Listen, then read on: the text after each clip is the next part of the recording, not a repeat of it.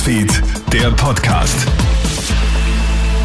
Schönen guten Morgen heute am Donnerstag. Clemens Draxler im Studio und du hörst hier unseren Krone-Hit Nachrichten-Podcast.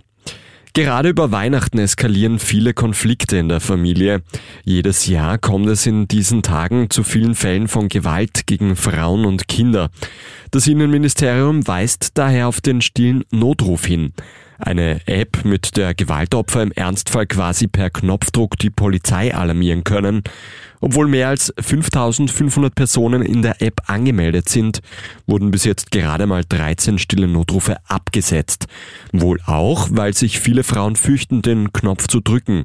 Der Gesetzgeber bietet zu wenig Schutz, kritisiert Frauenring-Vorsitzende Claudia Frieden wenn der stille Notruf aktiviert wird, die Polizei kommt und es gibt keine Wegweisung, weil es halt keinen ausreichenden Tatbestand gibt oder weil sich die Frau nur bedroht fühlt, was ist dann danach? Ja, dann bleibt der Gefährder trotz allem zu Hause. Also wenn man sich Mittel überlegt, dann muss man aber auch die Grundlagen schaffen, dass die Frauen nachher geschützt sind.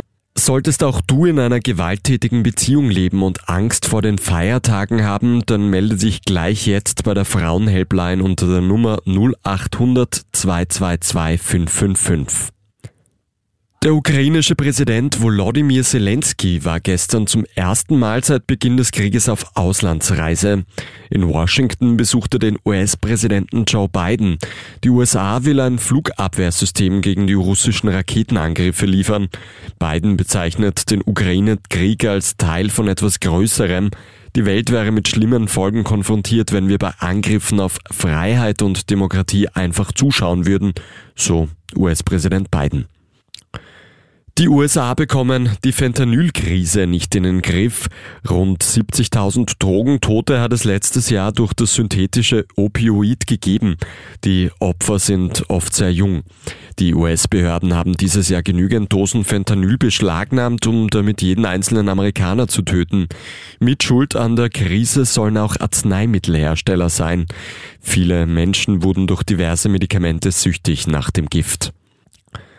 Fans des FC Barcelonas werden von der Nachricht wohl enttäuscht sein. Fußballstar Lionel Messi plant aktuell offenbar keine Rückkehr zu den Katalanen.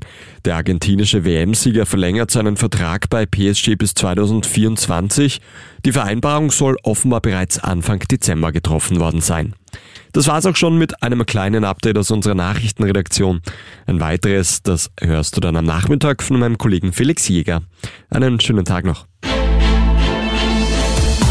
Krone Hits, Newsfeed, der Podcast.